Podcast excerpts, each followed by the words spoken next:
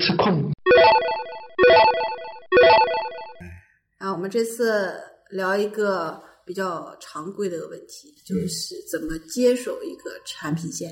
对，就是聊这个之前，其实我还想说一下，我们呃节目啊也有这种感觉，就从第一期到第二期嘛，然后我觉得我们的心态其实是发生了变化，尤其是我，你我不知道，又不是你肚里蛔虫，我感觉我们的心态不一样了。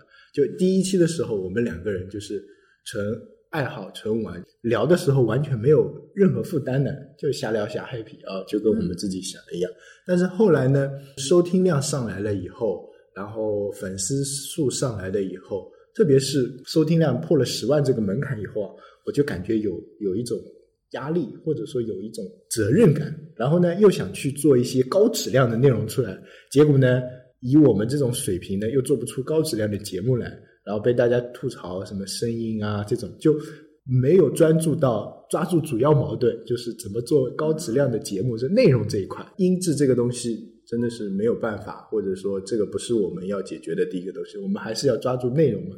所以我昨天反思了一下，哈，确实自己的心态变了，从原先就是玩到后来就觉得应该要做一点什么东西出来，啊，心态已经变了，映射到产品上面嘛，就这个产品已经变了。原先可能大家做一个产品啊，就是为了自己的理想，或者说为了就是为了老板的需求，但到后来有一定用户基数或者有一定数据的时候。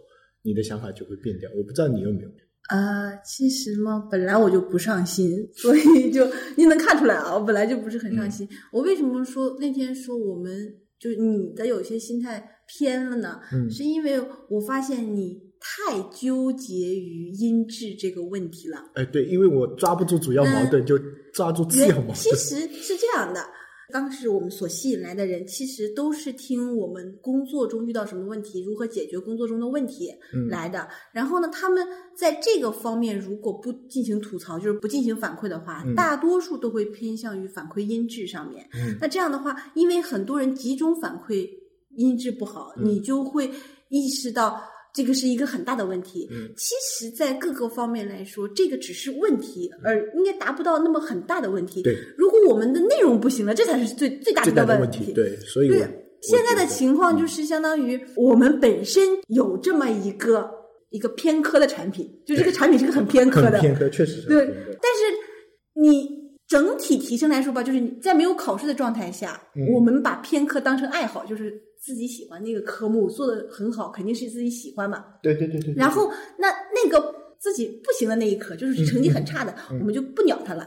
但是因为有了用户，用户基数大了，有了这些参数，有了考你你就感觉像有考试一样。对。你总希望你的总分上去，所以是是是是拉上拉总分，就是你觉得你的内容再往上拉，它也是也就这么多了。嗯。上升空间不大，有可能你拉拉那种低的还能拉上来。对，就先把缺掉的那只脚补起来，是的，总分就可能上去了。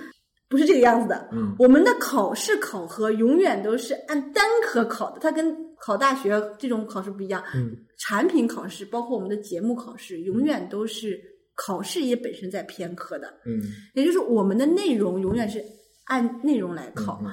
音质永远按音质来考，所以不会出现我们说这个平均一下音质提升上去了，就有不喜欢或者不适合我们的内容的人来听我们的节目。其实这个跟产品一样，你的产品如果是工具型的，或者是某适就是电商类某适合某一个类型的人，就算你这个产品做的不是那么好用啊，就是平均来说不是那么好用，但是你这个产品独家 或者内容独家，那总有人。会长时间在里面待着的。反过来说，你的产品提升好是好，但是没有加分到不需要这种产品的人过来用这个产品。就像我从来就是我没有孩子，就不会去用母婴类的客户端。就算这个母婴类的客户端用做的再怎么好，我也不会去用。是，我就感觉自己的心态有点急了。是，就是的，就是这个着急。所以这个跟接一个产品线是。有一个比较紧密的关系。哎，是的，所以我昨天在反思嘛，就当年终大家总结一下，顺便还要感谢一下我们的听众。比如说有一个听众叫“谁占用了我的村上春树”，我觉得这个兄弟真是太有意思了。应该是女的吧？我觉得像是女。哎，看上去像女生像，但是它是银石的头像嘛，银石啊，就银银魂啊，银魂，对对对。但是这位兄弟真的是，我就当他是兄弟了。这位兄弟真的是从网易云音乐、微博，然后荔枝都关注了我们，哎，经常跟我们互动，觉得蛮好玩的一个。还有上上一次我应该说错了，就给我们切音频的那个人，我终我终于仔细的 看了一下他的英文名字，不好意思啊，是 M R 点 Q，这个我也不知道怎么读。M R 可能他是自己的缩写，他现在改成叫 D R 点 Q，这兄弟也是蛮好的。Doctor，Doctor，他肯定是男的喽。嗯，他是男的，他是男的，他呃想做产品经理啊，希望他找到产品经理的工作啊。然后还有一个是叫 No 君的，第一个给我们打赏的也是 Only One。但是彩票我还是每啊每次都在买，对，没人跟我们。基本上是花二十块钱中个十块钱的这样子。是是，还有几个在我们社区里面比较活跃的，一个叫七十八加九，我不知道什么意思，蛮有意思。还有一个逆转之王真龙，应该是这个真龙嘛。然后最近有一个比较活跃的叫四次元大门牙，我觉得那个 ID 很好玩。然后还有一个林林总总，也是经常会问我们问题，其实有可能我们答的也不是很很专业，应该说我们答的专业不到哪里去，只能是个人的一些经验。我们我觉得我们以实用性为主，嗯，毕竟我们不是那种就是专业培养或者是。或者是总结型的人对，有些东西我们自己也没有答案，真的高度本来就在这里，没必要装逼，对吧？嗯，知道嘛就说一下，不知道嘛就算了，最多说说感悟，然后实际中的那个是吧？就像今天有一个兄弟吐槽我们，是说我们的那个，呃，说我们两个人比较菜，然后让我们补补课。其实我也很想去补补课，所以我。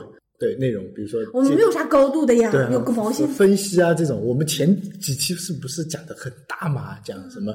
讲中国的科技啊，讲各种乱七八糟的。那个其实都是理论型的，就是我们自己能看到，我们能看到的这些。而且我们讲的其实都是我们周围人或者是我们自己现实遇到的问题，没遇到的就真正的那种新闻理论型的，我们又没办法讲的，都不知道人们他们写这些软文的初衷是什么。有可能收了钱，按照那个叫谁做锤子的那个 罗永浩的逻辑，就你收了钱了，你收了钱，软文都是收钱的呀。